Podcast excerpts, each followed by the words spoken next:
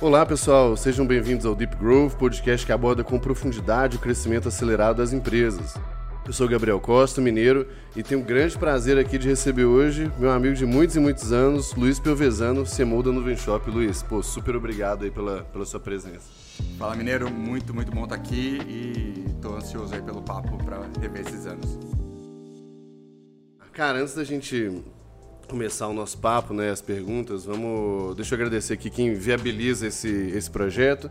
A gente tem, vamos botar assim, três grandes patrocinadores.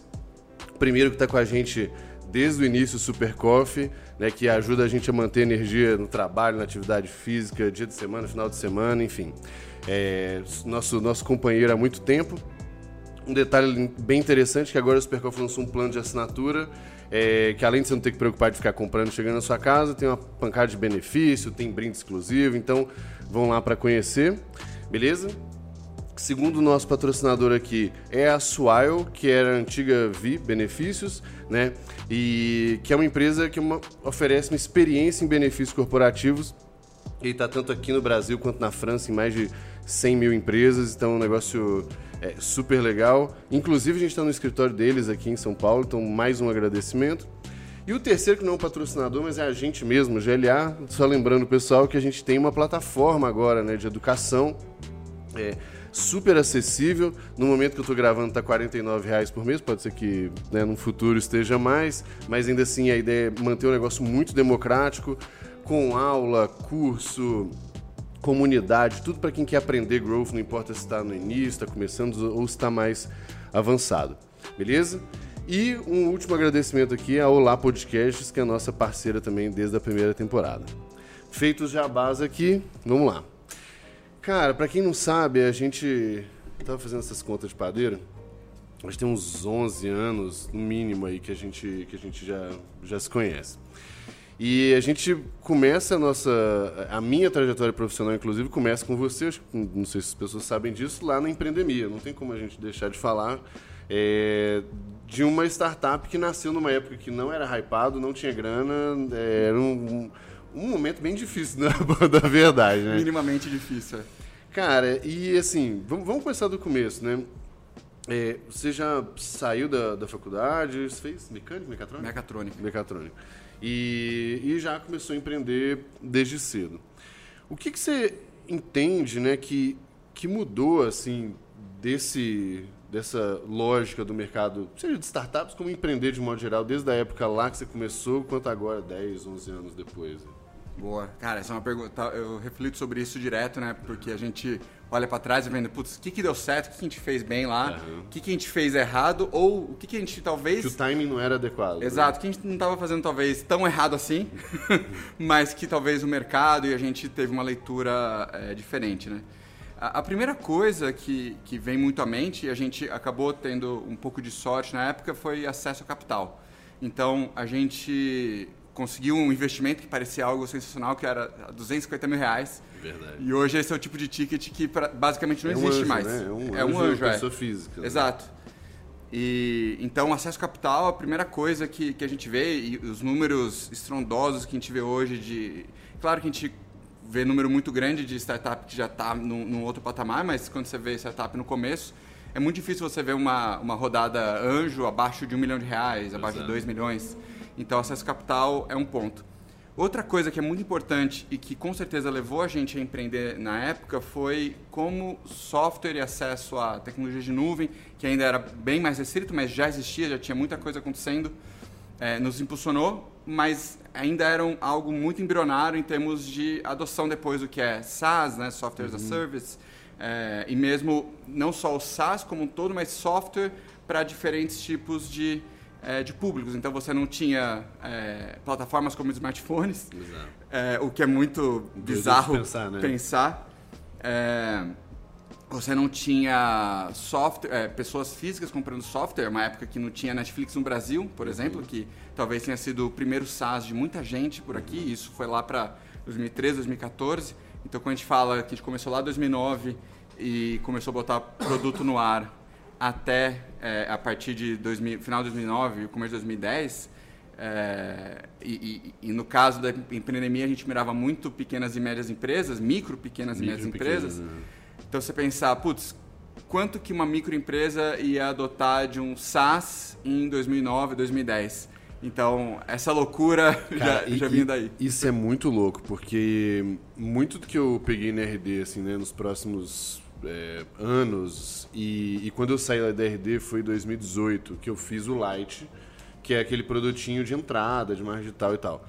E isso foi 2018, então oito anos, nove anos depois, ainda estava completamente imaturo.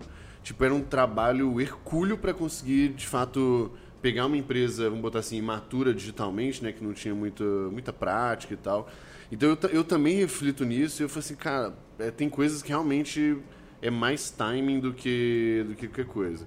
E para mim, eu acho que tem, tem a ver com essa maturidade, tem a ver com até os empreendedores entenderem o papel do digital, da internet, é, e aí tanto para venda quanto para eficiência né, interna, de fazer melhor os processos e tal.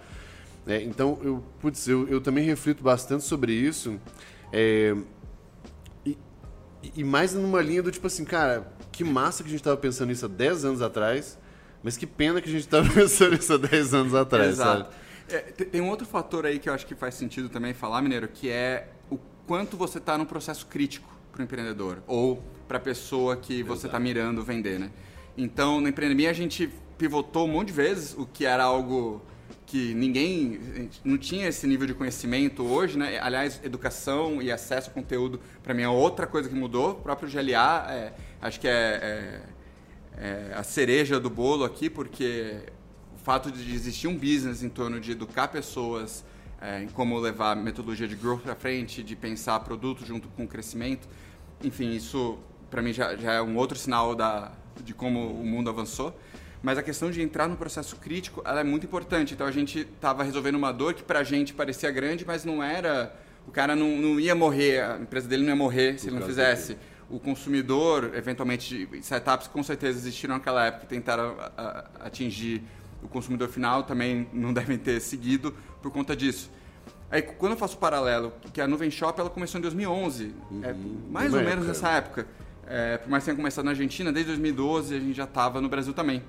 E aí a grande diferença era, é, era o pacote básico lá, era um SaaS, sempre foi um SaaS, só que para você vender mais. Então, para você, cara, coloca a sua cara no mundo, no digital é, e começa a faturar a partir disso.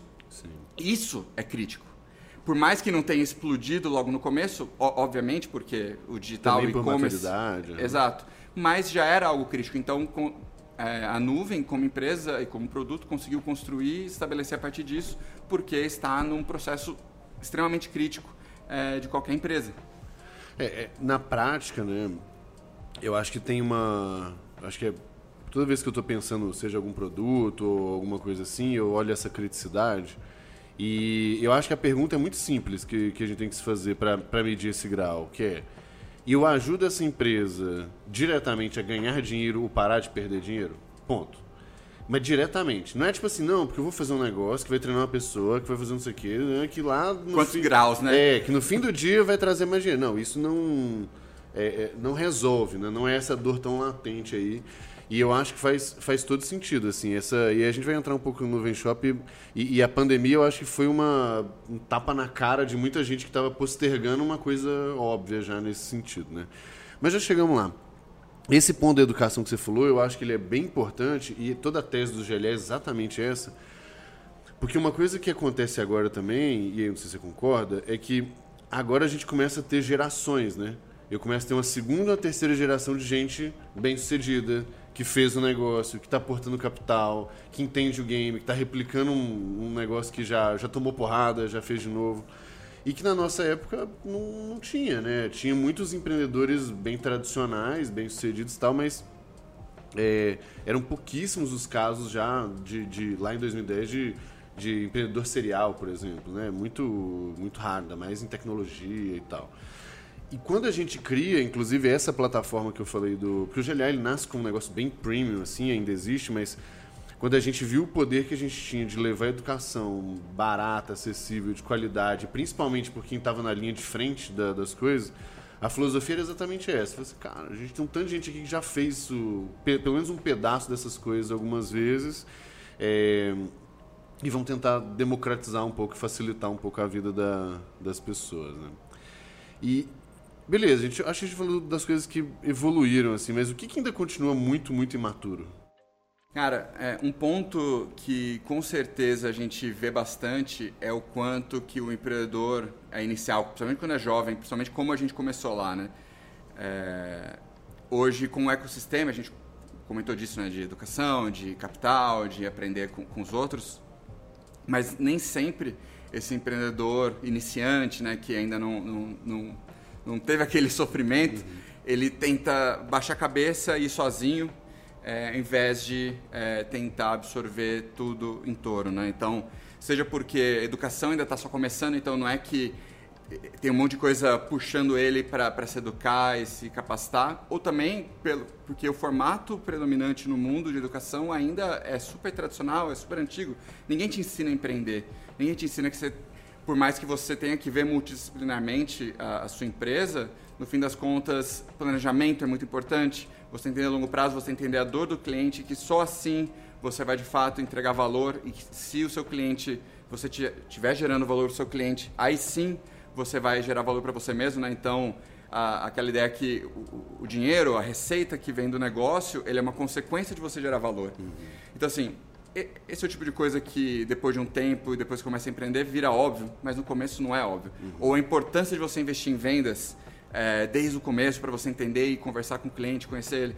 Mas você vai para uma universidade, Perfeito. 99% das universidades, ninguém te fala isso. E, tem, um, tem, cara, tem um outro problema em cima disso, porque são os dois extremos, né? Ou é isso na educação mais tradicional, e toda temporada eu acabo tocando nesse assunto, porque realmente é, me, me, me, incomoda.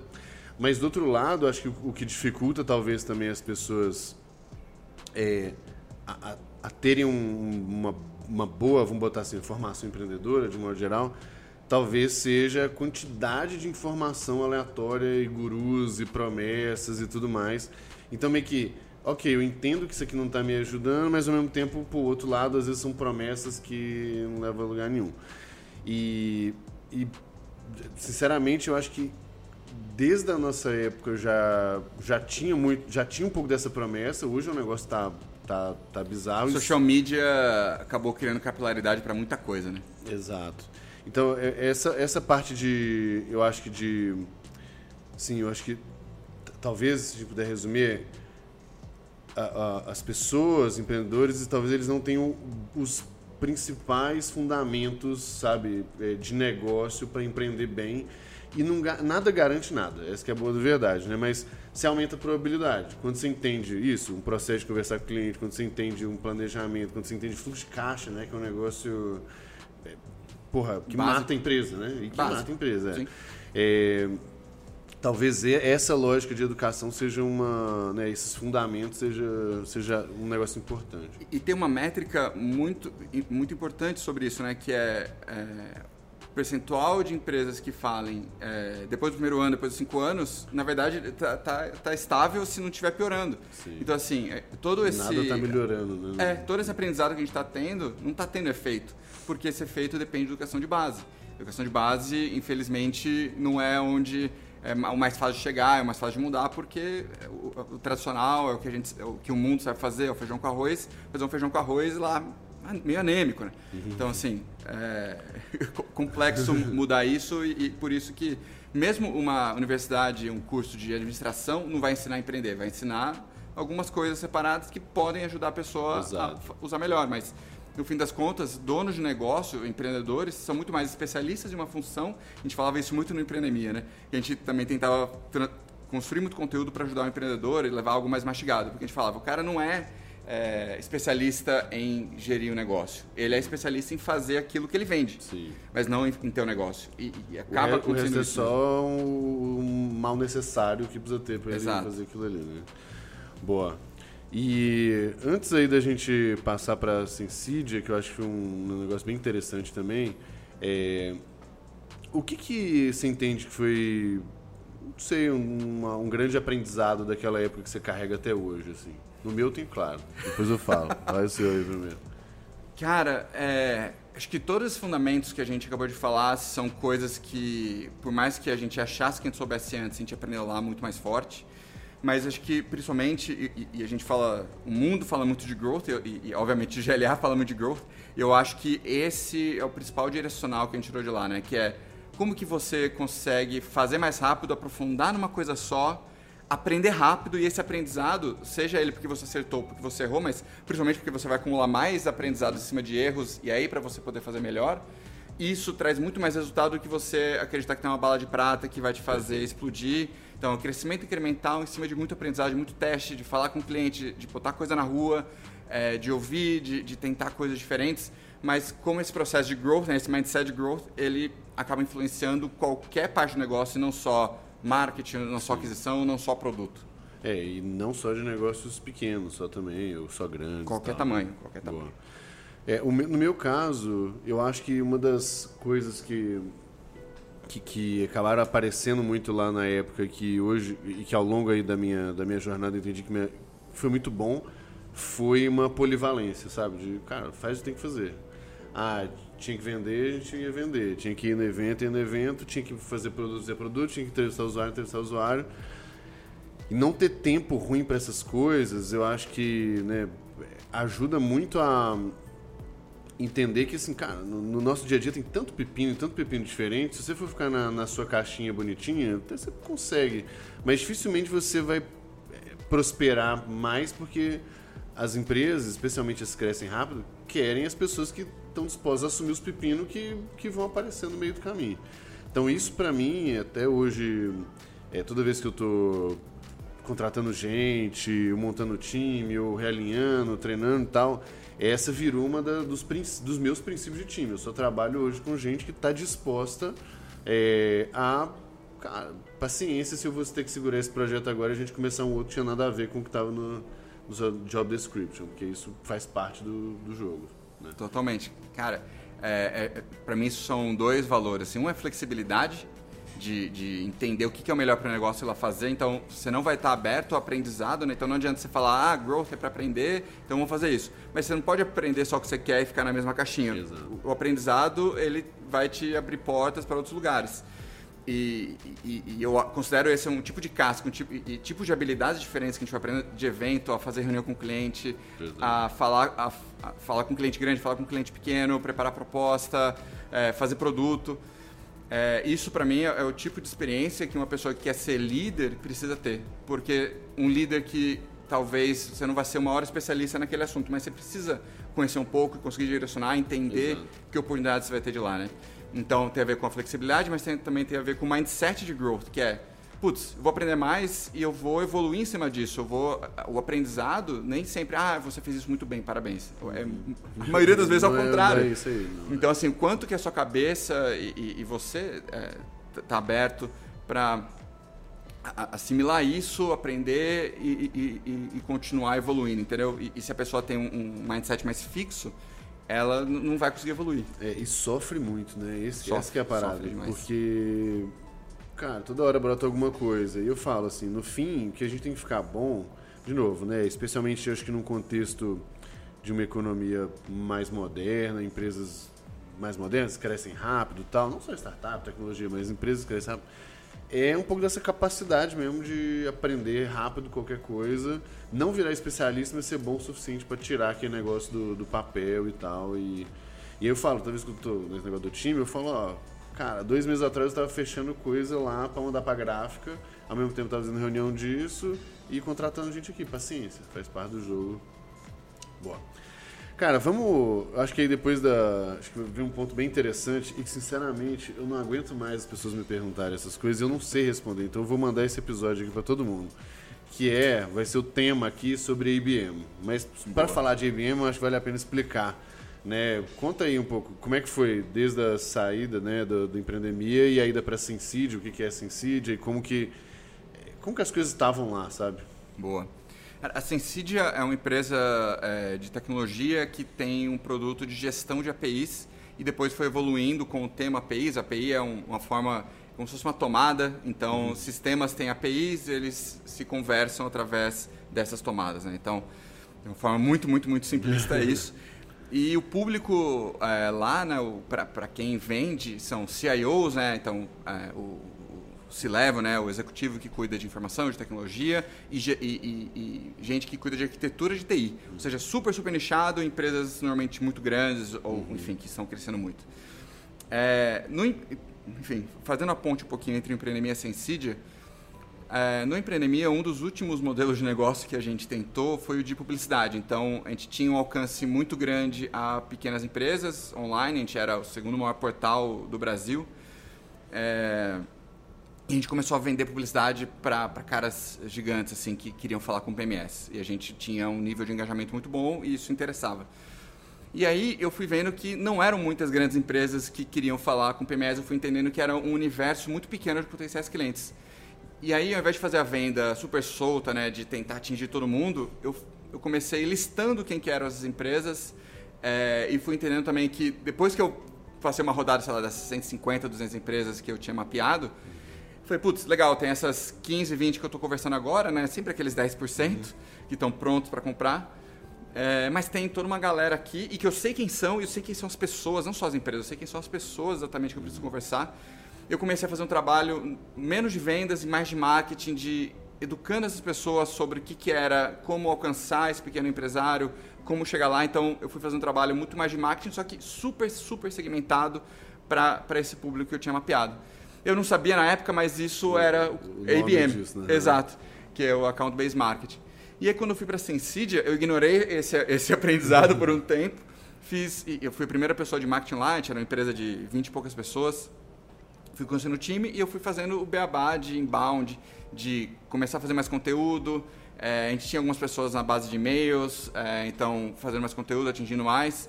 Só que depois de um ano e meio, mais ou menos, fazendo isso, eu fui entendendo que, cara, 98, 99% da minha base é lixo. Uhum. Beleza, eu tinha muitos clientes lá, só que tudo que eu fazia de nutrição, né, todo, toda a cartilha, todo o playbook de, de inbound, inbound, né? dava muito pouco resultado. Eu tinha algumas anedotas que faziam a gente ficar feliz, mas que no fim das contas você fala, cara, Vamos pegar todo o esforço que a gente faz aqui.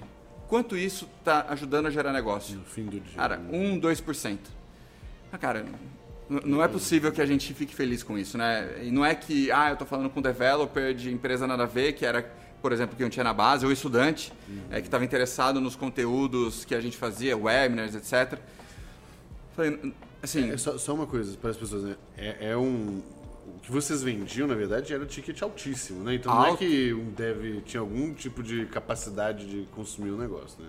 Só Exato. para deixar claro para as pessoas. Ué, obrigado, obrigado. é, então, assim, o, o, dev, se a gente for pensar numa, numa estratégia é, de 10 anos, putz, talvez esse dev chegue numa empresa grande um dia, vire que um talvez vire gerente, uhum. e aí sim, o fato dele conhecer o nome Sensid e saber que a gente manja muito de API, vai causar uma compra. Talvez putz, cause uma compra. Ótimo. Esse é um trabalho de branding super longo prazo e que, putz, você tem que fazer isso? Tem, mas esse deveria ser o 2% uhum. e não o 98%. Sim. E, e no máximo 2%, assim, exagerando. É, e aí é, a gente começou a perceber, putz, o esforço de marketing que a gente faz, por mais que tenha muita coisa boa, por mais que a gente vá nos eventos certos, por mais que a gente faça o conteúdo que faz sentido, que o nosso cliente quer ver, o que a gente está atingindo não está combinando com quem o nosso time de vendas precisa, precisa falar. falar né? E aí, e aí o ticket alto tem a ver exatamente com esse universo de clientes. Pelo ticket ser alto, pelo fit do produto também ser super específico, eu entendi lá, sei lá, 2016, que tinha um universo de clientes muito pequeno. Mesmo se olhasse olhando só Brasil, que era onde a gente atuava na época só, a gente viu que tinha entre 1.000 e 1.200 clientes, sendo otimista, mas se a gente fosse fazer uma separação é, dessa base, tinha lá uns 200 a 300 que faziam muito sentido.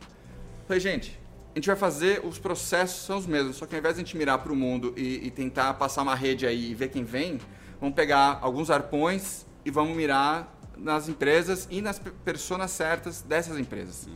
Então, assim, não é nada revolucionário, Sim, é. não é nada fora da casinha, é marketing nichado, segmentado, bem feito. Uhum. Porque muitas vezes a gente fala que, é, putz, qual, qual, qual é o valor que marketing... Por, por que, que marketing existe numa empresa?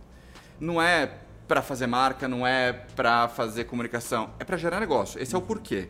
O, o como, como, a gente faz isso, o que a gente faz para chegar nisso é marca, é comunicação, é conteúdo, é, é go-to-market, é um monte de coisa. Mas o porquê é gerar negócio. Se o que a gente faz não está gerando negócio, tem uma coisa errada. Uhum. E, e te falar, se, se, aí indo para empresas mais tradicionais, você vai fazer um corte porque está numa crise, não está vendendo, cara, o primeiro que vai não é, não é vendas, é marketing, porque não está gerando negócio. Então, isso ajuda a, a fazer entender mais o, o, a, a, dinâmica do business, né? Então, aí eu comecei a entender que é, e eu fui entendendo, falei, não é possível que ninguém construiu o processo de marketing quando você tem é, essa definição de um, um, público super nichado. E aí que eu me deparei com account-based marketing, que é algo que nos Estados Unidos já estava acontecendo, sei lá, há dois, três anos como um, uma hype, né? Uhum. E no Brasil tinha zero, zero em 2016. Então eu falei, putz, deixa eu entender o que, que é esse negócio, como que eles estruturaram, quais são os frames. Entendi, você, traz e, e adapta, tropicaliza e vê o que você consegue fazer e começamos a operar isso desde então. E aí, a, alguns resultados que a gente teve foram, foram incríveis. Assim, a gente conseguiu é, dobrar é, a taxa de conversão entre uma oportunidade gerada e é, um cliente fechado. É, a gente conseguiu aumentar o ticket médio, a gente desceu o ciclo de venda de sete meses para três meses e meio.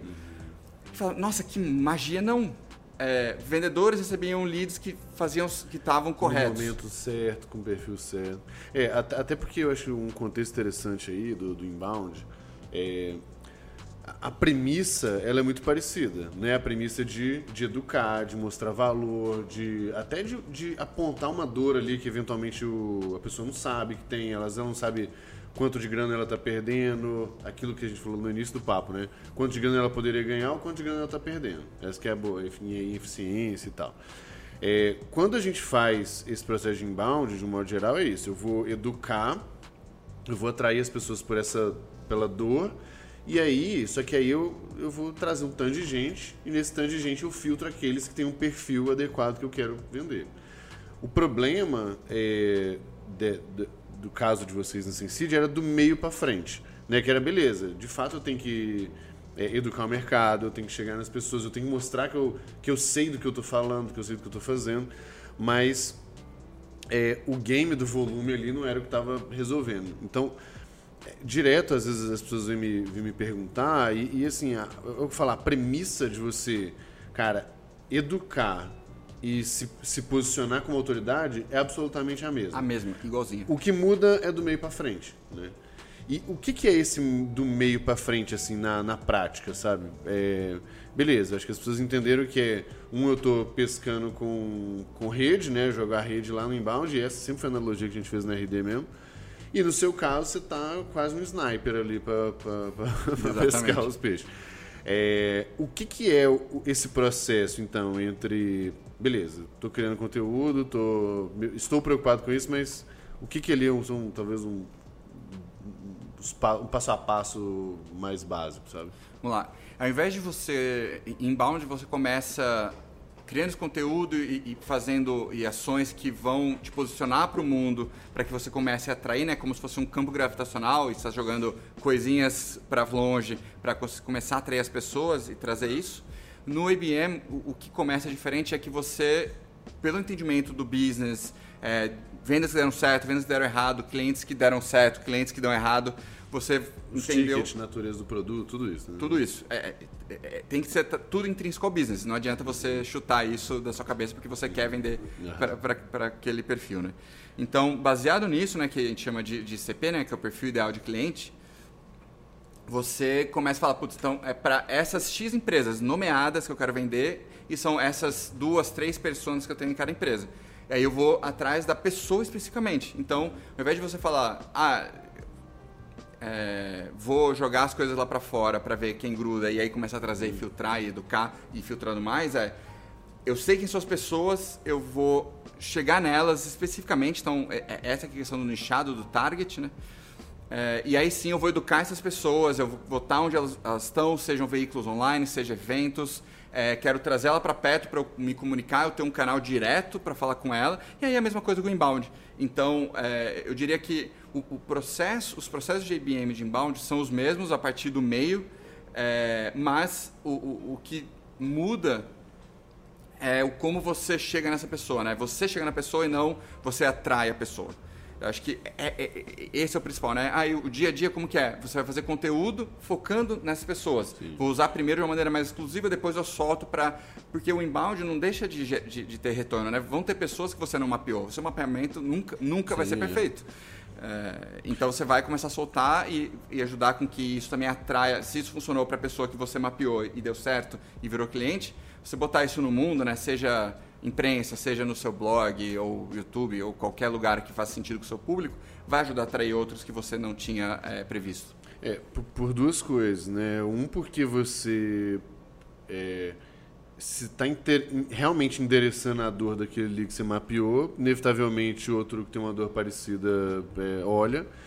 E muitas vezes o fato de você ter vendido, e especialmente no caso aí de vocês e do IBM, como são contas grandes, é, sei lá, quem que era um cliente de vocês? Cielo, Cielo, Natura. É, cara, essas empresas não vão contratar uma empresa de fundo de quintal para fazer um negócio tão importante para elas, né? Então, beleza. Quando esse cliente, quando esse cliente que eventualmente não está mapeado enxerga isso, pô, esses caras são os fornecedores dessas pessoas, é, beleza, você já ganhou aquela história da autoridade, da credibilidade e tal, já, já foi. É, até um paralelo com a gente foi muito parecido assim no, no GLA. A gente começa com uma lógica de hum, é, começar só vender para líderes de marketing growth, porque a gente entendia que já tinha gente fazendo muito conteúdo para outras, para todas as camadas ali, e pouca gente tinha experiência mesmo de ter expandido rápido, não sei o que e tal.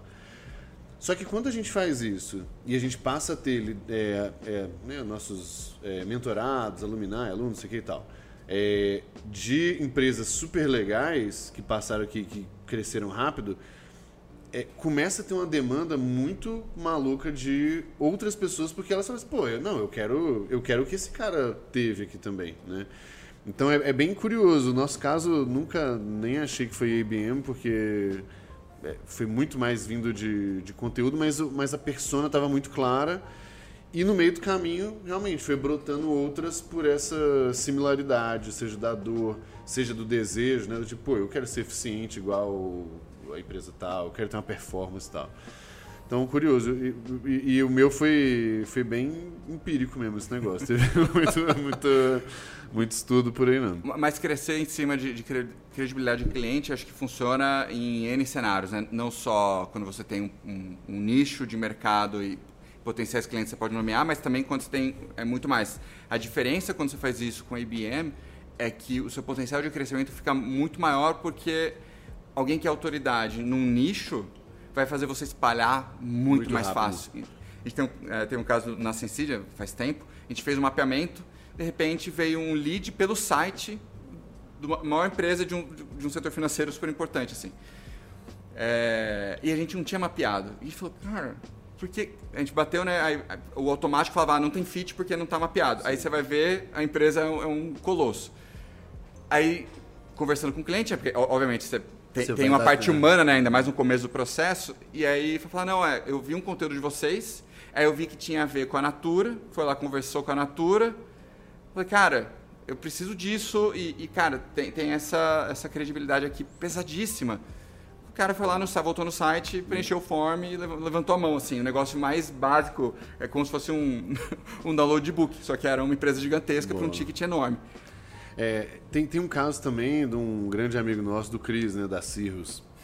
Ele. Que ele me contou uma época que assim, ele começou a, a ter uma produção de conteúdo mais, mais forte, mais intensa. E ele começou a fazer, menos numa pegada de IBM, mas de um outbound mais tradicionalzão, assim, né? De ir lá, descobrir, abordar e tal. Mas uma coisa que ele viu também que foi curiosa, que esses mundos meio que se juntando ali, por isso que eu detesto essas é, comparações idiotas, tipo inbound versus outbound. Por que não, não é trabalhar os dois juntos, né? Exato. O que ele viu é que quando ele chegava numa empresa, via outbound mesmo, que ele ia lá, caçava e tal, muitas vezes os caras já tinham trombado com vários conteúdos dele, já tinham visto é, empresas, clientes e tal. Eventualmente eles não tinham manifestado, né, não tinham levantado a mão lá, virado um lead e tal. Mas isso também ajudava no processo, porque é isso, a credibilidade tinha sido construída. Então muitas vezes a gente é, não precisa ficar nessa noia do tipo, se não está me gerando lead direto e batendo ali, é, tá tudo errado. Né? Dá para calibrar bem o, o negócio. Aí. Totalmente, totalmente. Você tem que entender quais são suas alavancas de crescimento e você vai focar mais nelas. Isso não significa que você não tem que ter algumas coisas ligadas. Talvez já teve o esforço de construção porque você fez um teste antes. Então, assim, na Sensei a gente fez a máquina de inbound antes. Então, assim, blog otimizado, tinha conteúdo rico para baixar, etc. Tudo isso continua ligado, a gente continua alimentando Sim. com conteúdos depois que a gente usava alguma questão de exclusividade e usava lá com, com quem a gente tinha mapeado putz, vai abrindo, vai, vai, expandindo. A gente foi criando uma outra alavanca através disso, porque, no final das contas, marca, atração continuam importantes, por mais que você tenha, tenha a sua estratégia mestre como ABM. É, não, não, não, perde valor, a questão é, às vezes é o time, né? Então, Sim. somente para uma operação no começo, você tem que ser mais sniper, você tem menos, né, você tem menos recursos. É, então, como você vai aprender nisso? Então, eu, eu acredito muito que empresas, somente empresas começando, elas precisam ter essa ótica de IBM, porque senão elas não vão aprender. É, e depois, de acordo com o tamanho do mercado, elas vão expandindo para outras. Né? É, já, daí já me puxa uma, uma, pergunta interessante, que eu acho que... O que, que se entende aí, certamente nessa jornada, você também já conversou com muita gente sobre esse tema e tal, né? O que, que você entende que são alguns erros comuns é, quando a pessoa, quando a empresa pensa na história do IBM, assim? O, o, o erro clássico, assim, é toda organização, assim como deveria ser, ela se preocupa primeiro com vendas para depois se preocupar com marketing. Isso é uma, é uma dor que vai acontecendo e ela vai se preocupando com marketing. A primeira dor é achar que é a forma de botar marketing para vender. Uhum. É, e não é isso necessariamente, né? porque não é uma forma diferente de você vender. Não é você botar market... IBM, não é você botar marqueteiro para vender. É você usar o marketing para gerar mais... oportunidades e leads mais qualificados que tenham mais fit com a sua oferta e com o que vendas vai conseguir fazer. Uhum. É, então não é, a, é, é ficar geração de leads, não é você trocar outbound por ABM. As, as, coisas podem continuar funcionando em paralelo, de acordo com o tamanho do mercado e qual for a sua estratégia é, como um todo. Mas é, é, o, o, principal erro que eu vejo é esse. Ah, a gente fez um mapeamento come, e começou a fazer outbound para o mapeamento. Falei, cara, não é isso. ABM não é outbound é, necessariamente. Outbound, exato. exato.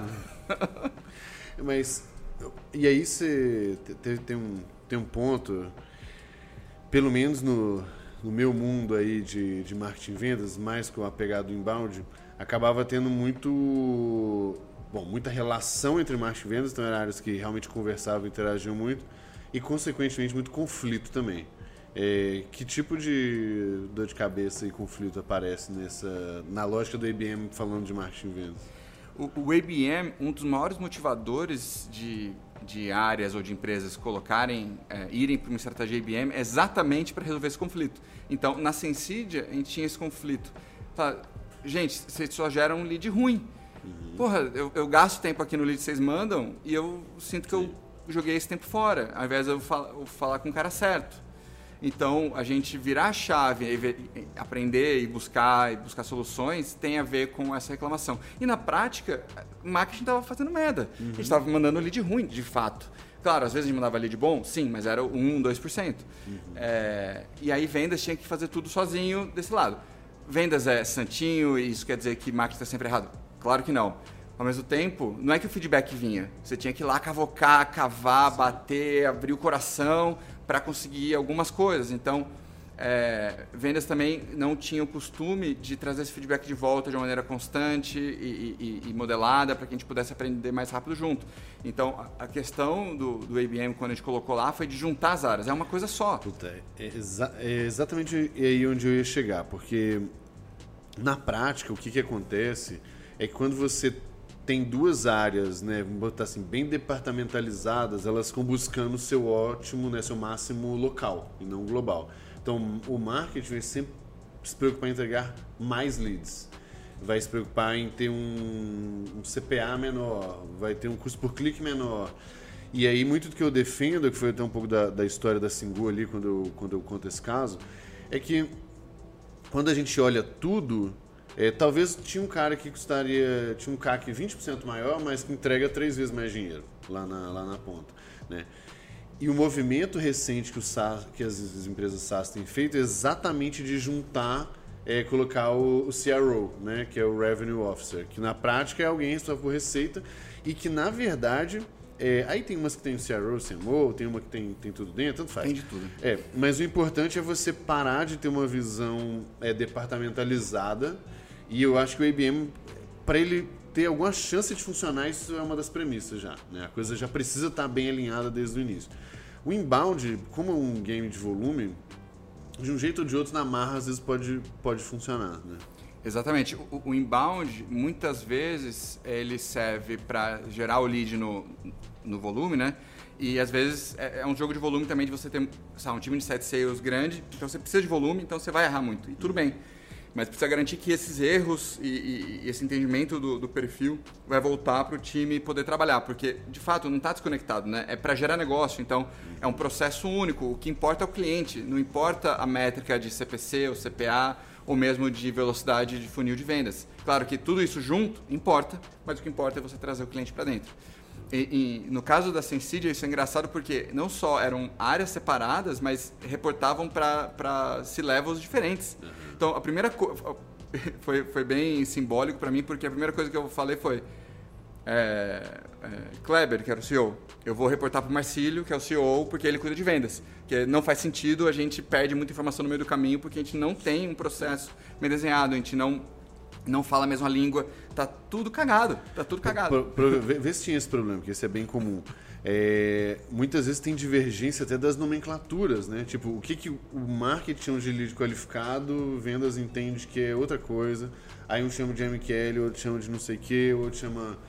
E, e aí, como que você compara número? Né? Aí, tipo, o marketing tinha um número de oportunidades, venda tinha outros, né? Exatamente por ser um negócio muito separado. Né? Aí tem dois problemas. O primeiro é, se vendas não vê a importância de registrar isso para devolver a marketing, não existe registro. Então, naquela época, você ia olhar o CRM, não, não tinha informação, né? Então, é, eu queria ter só o problema de nomenclatura, eu tinha o problema de não ter o dado. É, e aí, esse foi o segundo passo, que é, gente, vamos alinhar tudo. Desde quem são os clientes, quem que é o cliente ideal, quem são eles, vamos, vamos nomear aqui, vamos ter o processo, né? vamos entender, vamos conversar com alguns de novo, né? porque a gente conversava separado com os clientes para entender o processo. Uhum. Então, a gente fazia avanços, mas em direções totalmente separadas e, e, e diferentes. Então, é, isso era, era mais um sinal que você pegava, mas a gente tinha problemas muito mais fundamentais Boa. ainda. Boa. Última, para a gente mudar para Nuvem Shop, o que que, cara, sei lá, há uma dica para quem está pensando em, em, adotar essa estratégia IBM, assim, principal?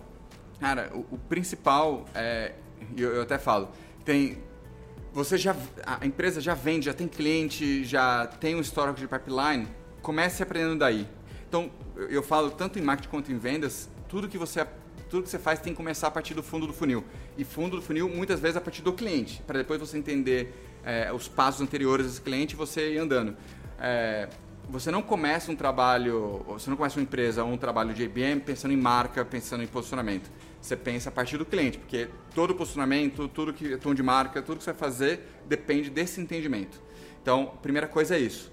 Se você está começando a empresa agora e testando o produto, você tem que falar com o cliente de qualquer forma para poder aprender. E isso é um outro problema, mas você está mudando né, a sua mentalidade e sua estratégia de marketing para usar IBM é, primeiro, IBM não é outbound, IBM não é necessariamente inbound, mas IBM pode conter tudo isso.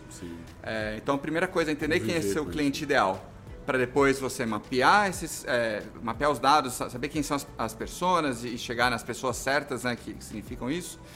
É, e aí pensar nos processos de marketing normal, né, nos o de marketing, né, marca, comunicação, engajamento, conteúdo, é, para você atingir essas pessoas e não pensar só, ah, vou gerar novas reuniões para vendas. Esse é o output que marketing é quando vai fazer a, o handover para vendas. Mas não é o que você vai ter que fazer em cada ação, é gerar a venda.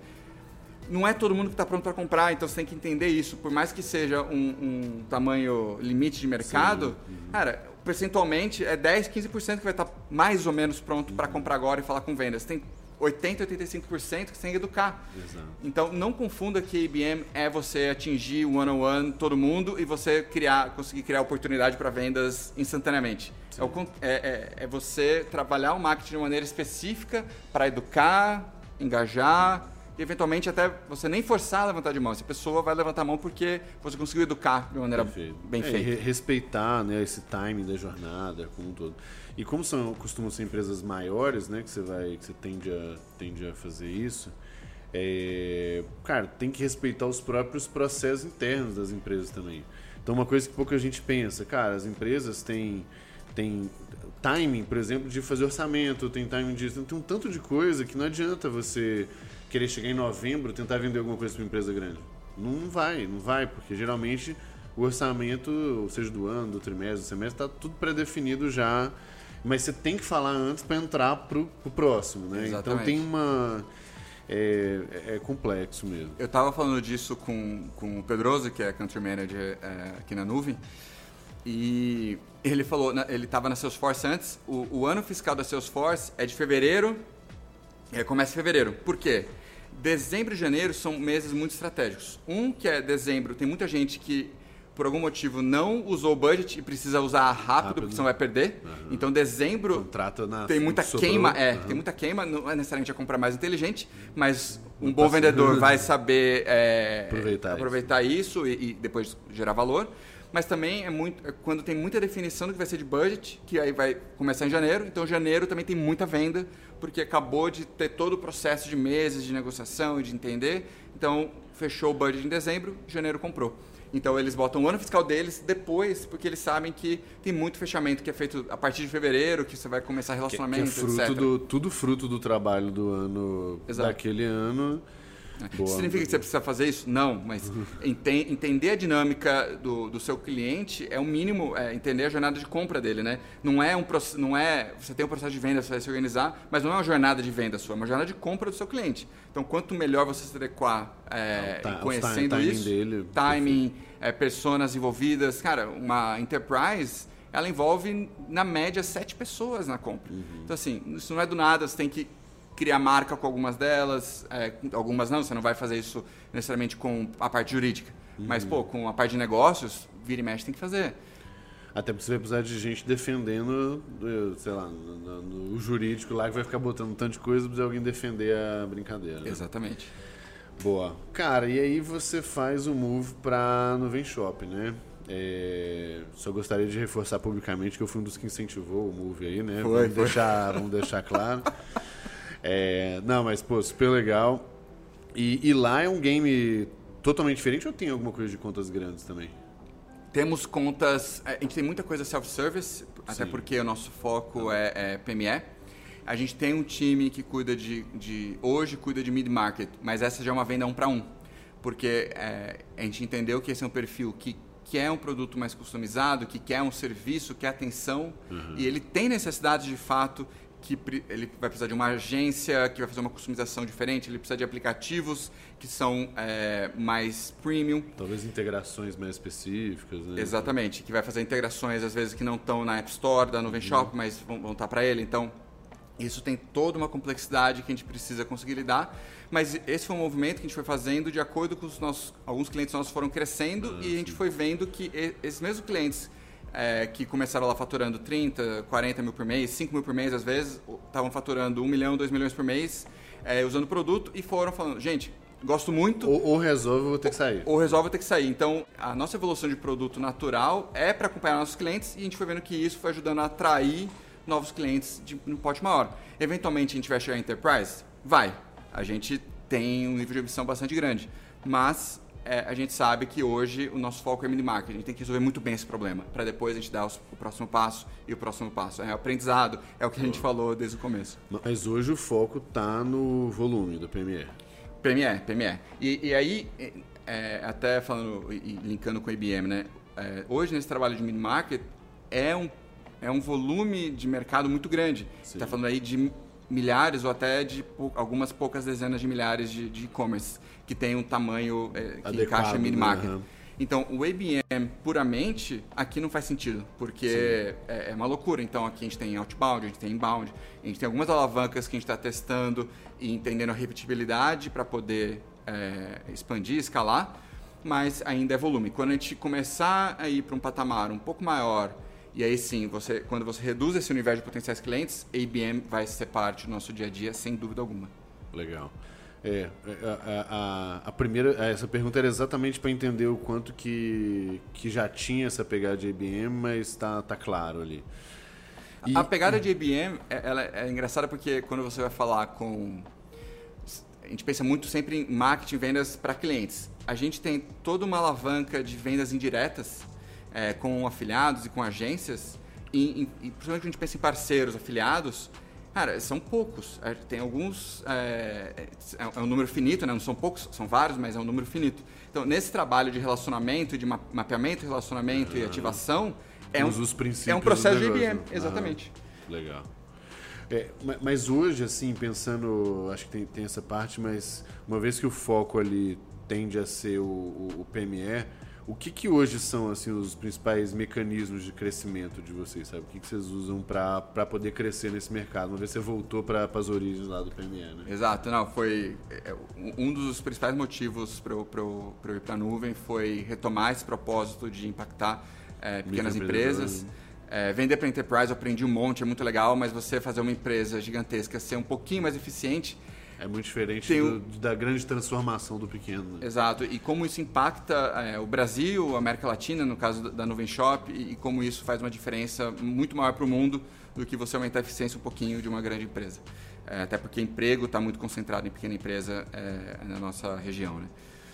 É, então, assim, como que a gente faz aquisição? Né? A maior parte dos nossos clientes, eles fazem todo o processo de onboarding, de aquisição so, sozinhos, né? tudo self-service. E aí, ao longo. E, e, e tem. É, por mais que a pandemia tenha acelerado a transformação digital do mundo, uhum. é, os mecanismos de aquisição eles continuam muito parecidos. Não é que o mundo de, de, como a gente adquire, como a gente chega nos clientes mudou muito. Claro que mudou o patamar, o volume que a gente adquire, o volume de pessoas interessadas. Mas assim, o, o que sempre é, a gente. É, as alavancas mais antigas que a gente tem, que hoje estão bastante maduras, a gente conhece bem o mecanismo, a gente fala que a gente alcançou a repetibilidade. É, é publicidade online, então pessoas com intenção ligadas à jornada de compra né, de quem está indo para o e-commerce, então é, termos genéricos como qual a melhor plataforma de e-commerce, uhum. É, como, como vender online. em paralelo a isso também é, muito conteúdo, a gente foi entendendo como nosso posicionamento orgânico ao longo do tempo, eu estou falando anos, né? não necessariamente uhum. depois que eu entrei, com certeza muito antes. É, entendendo essa jornada de compra. O processo de educação também. Né? É o processo de educação, é, é inbound. Então, inbound tem um, tem um, um peso muito grande, principalmente é, essas alavancas orgânicas, tentando puxar essa pessoa que já começou a ter uma intenção, trazer ela mais para próximo. Então, é uma outra alavanca. É, e marca é, que é algo que tinha trabalhado bem no e na Ciência de uma maneira muito nichada, marca super, super importante. Porque quando a gente fala em PME é, no Brasil, você está falando de milhões, você não está falando de mil, quinhentos, como eu estava falando antes. Então, o trabalho de marca, a, o, fazer a conexão não só do produto, a propósito de valor do produto, mas você criar um message, né, uma mensagem que tem os atributos emocionais que fazem diferença, que criam essa conexão é, com o seu público-alvo, né, com o seu target, elas fazem muita diferença. Então, quando você falar em messaging, go-to-marketing e, e, e, como você vai se posicionar, depende da proposta de valor, né, dos atributos funcionais, mas também dos atributos emocionais que você for entendendo do seu cliente. E aí sim você faz o messaging, você faz todo o go-to-market. É, Considerando tudo isso, né, então marca também é uma outra alavanca super, super importante, que está muito mais distante do, do, fundo do funil. Então, a gente foi entendendo formas de, de, de calcular e de entender o impacto disso que a gente estava dentro de marca, né, do, do guarda-chuva marca, que a gente estava é, apostando nas coisas certas. Então, o que, que, é a gente ser bem sucedido em social media? O que, que é a gente ser bem sucedido uh, com eventos, com é, campanhas de, de posicionamento e por aí vai. Então, a gente foi fazendo a metrificação mais do topo do funil e fazendo as, entendendo as correlações do impacto no fundo do funil. Até porque marca não só impacta a aquisição, mas também impacta a retenção, é, o boca a boca e o sentimento de orgulho dos nossos clientes. Uhum. Então, acabou sendo uma alavanca de crescimento como um todo, não só de aquisição.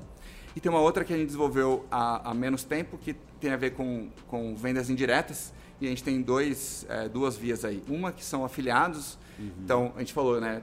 Todo o campo de educação é, cresceu muito.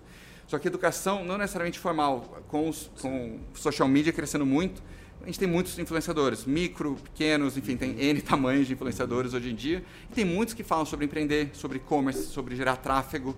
É, e, e, essas pessoas a gente foi entendendo que elas querem gerar mais valor para a audiência e a gente se conectando com elas, a gente foi começando a nos posicionar para pessoas, né, para audiências que têm esse mesmo interesse. Então isso começou a ser uma alavanca super interessante, super saudável de aquisição e a outra são agências, né? então são as pessoas que estão no dia a dia, né, lado a lado lá com empreendedores, ajudando e sendo muitas vezes é, operação de e-commerce ou, ou, ajudando a operação do dia a dia de um varejista ou, ou de um e-commerce em si. E essas agências também querem é, ter, é, gerar mais valor para seus clientes e, claro, crescer seu negócio. Né? Então, qual é a minha proposta de valor, tanto para o afiliado quanto para a agência, para que ele nos ajude a crescer também, seja algo que é, seja ganho para todas as partes. O cliente, obviamente, parceiro e também para a nuvem. Então, essa é uma outra alavanca que para a gente foi super, super importante. É, e tem muito a ver com uma coisa que eu, que eu vou te perguntar aqui. É, IRD, no, no, na temporada passada, a gente, a gente conversou com o Dé, né? Com o Dresqueira. Uhum. E, e lá o programa de parceiros tem uma importância muito grande também, porque enquanto o afiliado ele tem um viés, vamos botar assim, um, como se fosse uma revenda, né? Pura e simples, por mais que tenha a educação um meio para revenda, o parceiro ele é praticamente ele é um prestador de serviço em cima daquele negócio. Então muitas vezes ele é o braço para executar é, o que, que, o cara sozinho às vezes não, não conseguiria, né? E daí, e daí vem a seguinte pergunta, é, talvez a resposta esteja, esteja por aí. É, a pandemia, ela, eu acho que ela escancara pro, pro, pro mundo, pro mercado e tal, a necessidade de digitalização, enfim, aquela, aquele papo todo que a gente já sabe. É, e aí, consequentemente, a gente vê uma porrada de empresa é, começando a, a, criar o seu, né, saindo do varejo tradicional, indo para online e tal. É, e certamente acho que vocês tiveram um volume maior aí e tal. Só que com esse volume também vem uma porrada de gente despreparada, que não faz ideia do que tem que fazer, mas todo viu que o, o fulano, ciclano, beltrano está fazendo, que o concorrente está fazendo, e fala, ah, eu tenho que fazer também. Né? Aí, um, o que, que são as maiores dificuldades aí que, esses, que as pessoas mais despreparadas enfrentam? E dois, como que vocês têm ajudado é, essas pessoas a vencer um pouco desse, desse atrito inicial, natural, porque é um mundo muito novo para elas, né? É, é interessante. É, do, desde o começo da, pandemia, começo da pandemia, viu um fenômeno que a gente achou que ia ser o contrário, que é aumentou muito, óbvio, aumentou muito o volume é, de novas lojas, é, mas a gente começou a ter um percentual muito maior, um, um GMV, né, um, um, acúmulo de vendas maior é, de loja, mas mais lojas vendendo do que a gente tinha antes. Ou seja, a necessidade foi um propulsor gigante e, e eu acho que tem dois pontos, né? Um, o quanto a gente estava pronto para receber essa demanda maior e que estava é, com maior urgência de fazer algo. Então, acho que isso acontece muito pelo produto, primeiro ponto, porque se o produto não for intuitivo para a pessoa ir lá Sim. e começar a fazer e gerar valor, não adianta. Então, você depender de educação no momento em que a chave vira, é, não, vai, não vai dar o tempo, né? E a, a, aprender on the job vai ter vários percalços aí que talvez é, impactem o, o, o sucesso desse cliente contigo. Então, a primeira coisa é o produto. O produto tem que estar otimizado para que é, a usabilidade e, enfim, toda a experiência ajude o cliente a gerar valor para ele mesmo. Perfeito. É, em termos de como a gente apoia, mesmo assim, né? Isso não garante tudo, porque não necessariamente ele sabe vender, sabe se posicionar. Então, não só, tem toda uma parte de conteúdo e educação que a gente acredita muito, a gente investe muito, a gente quer investir cada vez mais, mas também as agências e os próprios afiliados, eles vão dando esse apoio, né? Então, eles criam escala, eles chegam, criam uma capilaridade que a gente não conseguiria sozinho. Então, por isso que o trabalho com eles, para a gente, não é aquele simplesmente é, é, daqui uma coisa e você tem essa, coisa, essa outra coisa aqui em retorno. É, vamos impulsionar o mercado para frente. É, vou te dar mais ferramentas, vai mais longe, vou te dar oportunidades também, vou, vou te gerar leads para você poder trabalhar. É, eu vou te ajudar com conteúdos para você poder ajudar a sua audiência, independente de que loja eles têm a entender o passo a passo de botar um e-commerce no ar. Muitas vezes, os influenciadores ou essas agências sabem muito mais de uma operação de e-commerce é, assim, na, na realidade Uhum, uhum. do que a, a gente dentro de casa. Sim, Porque claro. eles são especialistas naquilo. Então, puta, como que a gente usa esse conteúdo para a gente também poder espalhar? Então, a gente acaba também dando visibilidade para eles através dos nossos canais e isso vai fazendo essa, essa, essa roda virtuosa girar. Então, Até porque muitas vezes vai ter muito nicho, né? Pô, vai ter uma, de repente, um parceiro, uma agência que está acostumado a fazer isso para quem vende é, comida assim, assim, assado. E vai ter todas as suas é, particularidades, os seja de aprendizados ads, acumulados. seja de uso de social para catapultar, seja de dinâmica mesmo, promoção, dia a dia, tráfego e tudo mais. É, faz, faz todo sentido. E, assim, ainda nessa lógica de pandemia, é, que a gente começa a ter volumes maiores, maiores oportunidades e tudo mais, é, nada na vida é tão, tão fácil assim, né? Então a gente começa a ter também, obviamente, é, outros players de e-commerce se, cara, também crescendo muito, também levantando muita grana. A gente vê a Vertex aí abrindo capital lá em Nova York, a gente vê é, várias transações, vários M&As rolando de empresas dessas grandes comprando as pequenas e tal. É, e alguns movimentos também das próprias plataformas, do Instagram, do, do WhatsApp. E eu acho que é inevitável, na verdade. É inevitável com essa lógica de social selling, não sei o que e tudo mais. Como que vocês olham para meio que beleza, muitas oportunidades, mas muitos concorrentes também é, na brincadeira. Sem contar as dezenas, centenas de startups que começam a resolver um, um pepininho de, de cada vez, né? Como que vocês estão olhando para essa para esses desafios aí? E o que, que mais de repente preocupa? Desculpa. Claro. Vamos lá. É, o primeiro ponto é que, in- independente de- do, do- como o mercado está enxergando ou avançando, né, o mercado, é, inputs, dinheiro, o capital está andando e novas iniciativas, o grande ponto é a gente continuar resolvendo o problema do nosso cliente. Então, assim, nosso foco é sempre 100% no cliente. Então, se a gente entende a dor dele e vai usando as melhores tecnologias para resolver, ótimo parte, é, uma parte muito importante como a gente resolve esses problemas não é da gente fazer tudo dentro de casa. A gente tem uma estratégia, a nossa estratégia mestre como empresa é de ecossistema. Então é como que a gente é, faz é, o core de, de varejo, não só e-commerce, mas de varejo para o pequeno empreendedor e a gente faz com e abrindo APIs e voltando um pouquinho uns anos aí e conectando com, com, com esse passado da Sensidia é, como a gente abre APIs para que esse ecossistema se plugue e a gente consiga como um todo crescer, né? E eu gere valor para esse parceiro, esse, valor, esse parceiro gera valor para mim e a gente cresce juntos. E os dois geram valor para o cliente, né? Exato, é sempre com o objetivo de gerar mais valor, valor para o cliente. Mas a gente não tem é, o anseio de fazer tudo. A gente é um dos principais parceiros do Facebook no mundo.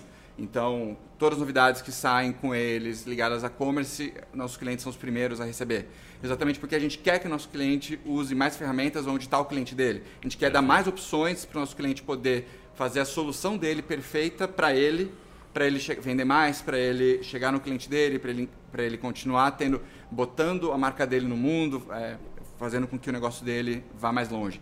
Se eventualmente vai- ele vai aceitar pagamento via WhatsApp e a gente conectar isso com a nuvem, ele vai começar a fazer de uma maneira muito mais fácil, né? Perfeito. Muito empreendedor começa no e-commerce vendendo através do Instagram, só que aquele negócio de, ah, manda direct, ah, manda, uma merda, manda o resumindo, comprovante, né? não sei o quê. Cara, esse é o tipo de problema que a gente sabe que ele não precisa passar e a gente tenta resolver ao máximo e a gente ajuda ele a poder expandir o negócio, ele poder ficar focado no que importa, que é se relacionar com o cliente, ele poder vender mais, ele poder botar energia onde faz mais diferença. E o resto a gente resolve, seja a gente sozinho, seja a gente com N outros parceiros. Cara, nossa, aliás, deixa eu, deixa eu colocar minha frustração aqui, porque eu tô trocando várias coisas de cozinha lá em casa. e aí eu achei uma, uma coisa lá, uma loja no Instagram, e foi exatamente essa parada. E é, não, é, compra por, por direct, né? Por DM. Aí vai lá, ou WhatsApp, tanto faz. Aí eu vou, e aí, cara, demora, tipo assim, três horas, quatro horas pra eu ter uma resposta. E, por exemplo, não tem o preço. Então, qualquer coisa que eu quero descobrir, preço- gostei do preço de uma, um bagulhinho lá que postou, de um prato, de não sei o quê. Demora duas, três horas pra mandar o preço. Eu falei assim, ô gente, por que, que vocês não. Eu por que, que vocês não montam um e-commercezinho sim, pelo menos pra eu ver o preço? De repente, até pra compra final eu faço por aí, mas. é, aí, olha a resposta que eu recebi. Eu falei assim, ah, Gabriel, desculpa, porque a gente está com pouca gente e, e mas nós já vamos, por isso está demorando e tal. Mas, nós já, mas a gente está contratando mais gente para ficar atendendo aqui no WhatsApp. Eu falei, gente, mas é exatamente o contrário. Você não devia ter um tanto de gente aqui. Porque se eu quero comprar um negócio às 11 horas da noite, não vai ter ninguém aqui no negócio. E o nego tá perdendo venda. É, e ela falou assim, ah, não, mas a gente vai... É, tá nos planos aqui o negócio do e-commerce. Aí eu falei, gente, em um dia vocês fazem esse negócio, na moral. É muito rápido, é muito simples. O mais difícil eles já fazem. Eles têm bons produtos, fotos, pô, incríveis gera desejo, tem audiência. Tem todo. É tá é, tudo o mais difícil tem, né? É, porra, e aí eu fico até chateado com esse negócio. Eu vejo gente deixando dinheiro na mesa desse jeito. Deve ter muita gente assim, né? Muito, muito. É, é, é esse é o padrão, porque essa é a forma, é a forma mais básica de você levar o varejo físico para online. Você fazer a mesma, a coisa, mesma coisa, mesmo processo, só que ao invés de você receber a pessoa na loja, você recebe, muitas aspas, a pessoa no Instagram, no WhatsApp ou, ou, no telefone, que seja. E, e isso, assim, é, é, é, ruim porque você sabe que essa pessoa, o negócio poderia estar num outro patamar, ao mesmo tempo isso mostra o tamanho da oportunidade que é a digitalização do varejo. A penetração do e-commerce em relação ao varejo total no Brasil é em torno de 10% quando você tem os Estados Unidos, que também não é super alto, hoje é em torno de 18%, e a pandemia fez esses valores aumentarem de 50% a 100% de março de 2020 para cá. Mas você tem Reino Unido, que é algo em torno de 40%. Você tem a China, que passou de 50% esse ano. Uhum.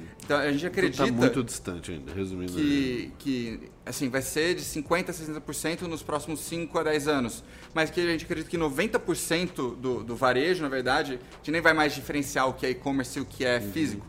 O que a gente vai fazer é. Todo o varejo é, tem pelo menos um touchpoint digital. E é isso. Então isso mostra o tamanho da oportunidade, mas isso mostra só o tamanho da missão que a gente tem e, do, e, do, e, e, enfatiza e me alegra pelo propósito que a gente tem, que é, cara, tem muita coisa para fazer, tem muita gente para educar. Então, e aí voltando lá para o comecinho, né? Educação é uma parte que faz muita, muita diferença. Então, não só a gente é, investe muito, mas a gente também tenta fazer com que nossos parceiros é, também investam muito educação, porque a gente sabe que tem muito mais para alcançar. E quando gente, você fala de educação, não tem como você também juntar com marca, né? Quando você começa a falar, botar o nome Numen Shop mais para longe e associar isso a e-commerce e ajudar as pessoas a entenderem o que é e-commerce e como isso se difere né, do processo de, do varejo físico tradicional, é, a gente vê que a gente está fazendo o, o, mercado crescer também. Não é simplesmente a gente, a gente quer crescer, é Lógico. super ambicioso, a gente quer, o negócio tem que dar certo, mas é, como que a gente está levando esse propósito mais para frente? Muito bom. Cara, pra gente fechar aqui, o papo tá bom e a gente poderia continuar, ainda mais com uma cervejinha aqui, né? Não tem. Tá muito cedo ainda? É, tá cedo ainda. São 10 e meia da manhã aqui do sábado, então a gente segura. É, cara, duas perguntinhas aí, sendo que a primeira você vai até onde puder ir, tá? Tá bom. Mas a, a, a, a Nuvem Shop acabou de levantar uma grana né, muito grande e é muito bom. Eu adoro, adoro ter amigos ricos. Então a primeira pergunta é o que que né, vocês podem comentar do, do que que vem por aí uma vez que levanta grana é, é para fazer alguma coisa, né? Então é, o, que, o que que você pode comentar aí do, de evoluções, mudanças e passos aí que vocês vão dar? Boa, cara. Primeira coisa é continuar botando energia no que faz mais diferença para os nossos clientes. Então, não tem como não falar disso, que é continuar melhorando a plataforma, fazendo ela ter é, funções, mais funções e mais robustas do que é o core que ele precisa, né, que é, é o varejo, é, e continuar resolvendo as principais dores, que são pagamentos e frete. Uhum. Cara, as duas principais dores de qualquer varejista no Brasil, varejista em funcionamento, uhum. são isso. N não tem como escapar. E isso é desde a gente continuar expandindo nosso ecossistema, né? E conseguir, é, desde apoiar novas empresas que querem desenvolver soluções é, para frete, para entrega, para varejo como um todo, então apoiar diretamente, seja investindo, seja é, dando as melhores condições para elas prosperarem é, no, no, ecossistema da nuvem, seja com outras estratégias como M&A, etc., mas sempre muito focado em resolver esses principais, as principais dores dos nossos clientes. Boa. Tem é, um, um outro fator muito importante também que é a gente é uma empresa com DNA latino-americano, então nasceu na Argentina e no Brasil juntos. A gente está com operação no México já há um ano hoje, é, mas ainda tem outro, outros grandes países para a gente é, continuar expandindo aqui dentro, principalmente Colômbia, Colômbia Peru e Chile. É, a, a, população da América Latina é de 650 milhões de pessoas. Isso é o dobro, mais ou menos o dobro da população americana.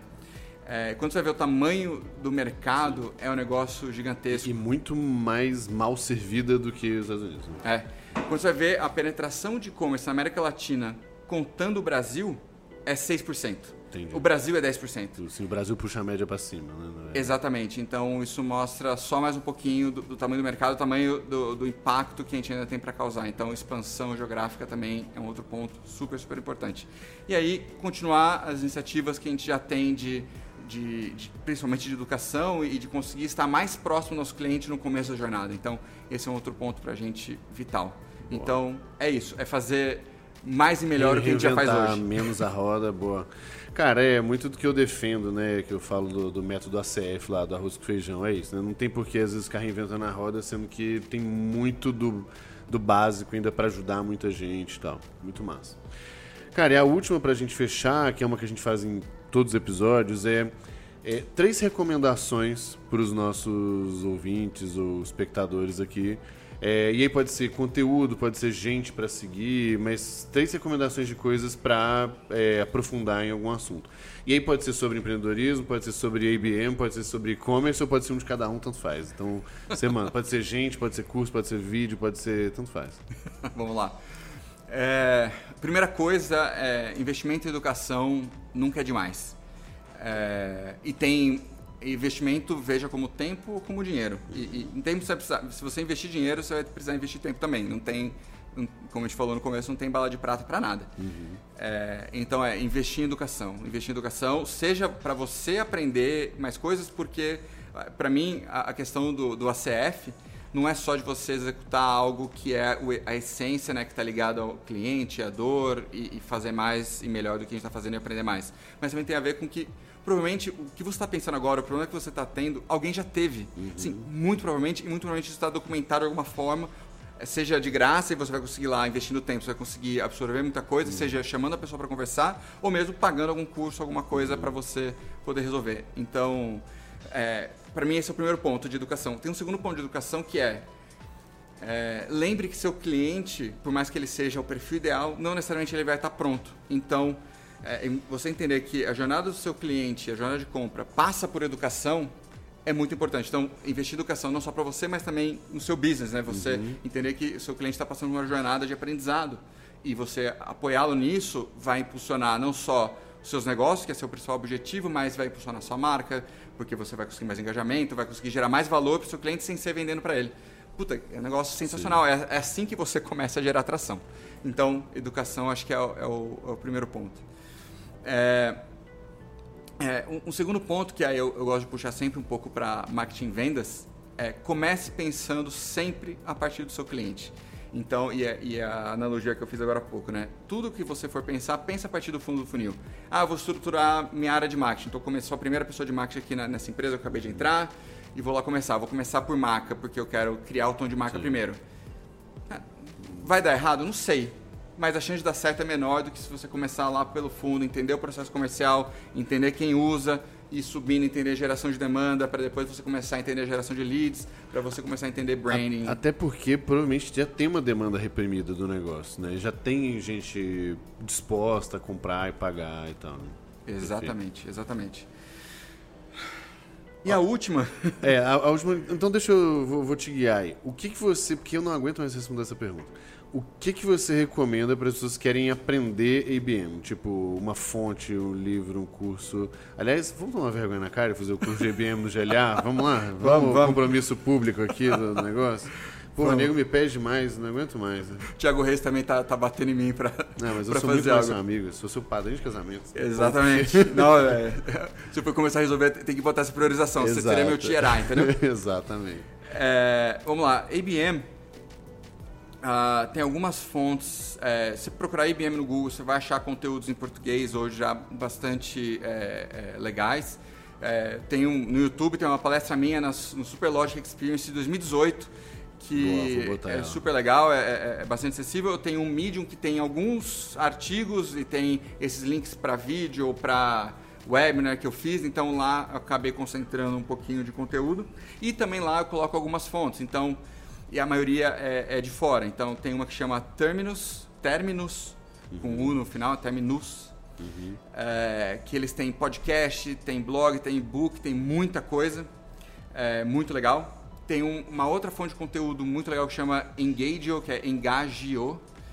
É, foi comprada por uma empresa que chama Demand Base, que também tem muito conteúdo. Então, essas fontes em si foram as minhas principais para eu, eu entender mais e fui entendendo, seja indo em evento como o Inbound do HubSpot ou mesmo no, no RD Summit, é, fui pegando, entendendo empresas que tinham um universo de ABM uhum. é, e que faziam sentido, e fui entendendo como que eles estavam fazendo e fui conectando pontos. Mas hoje já tem muito mais esses conteúdos prontos e, enfim.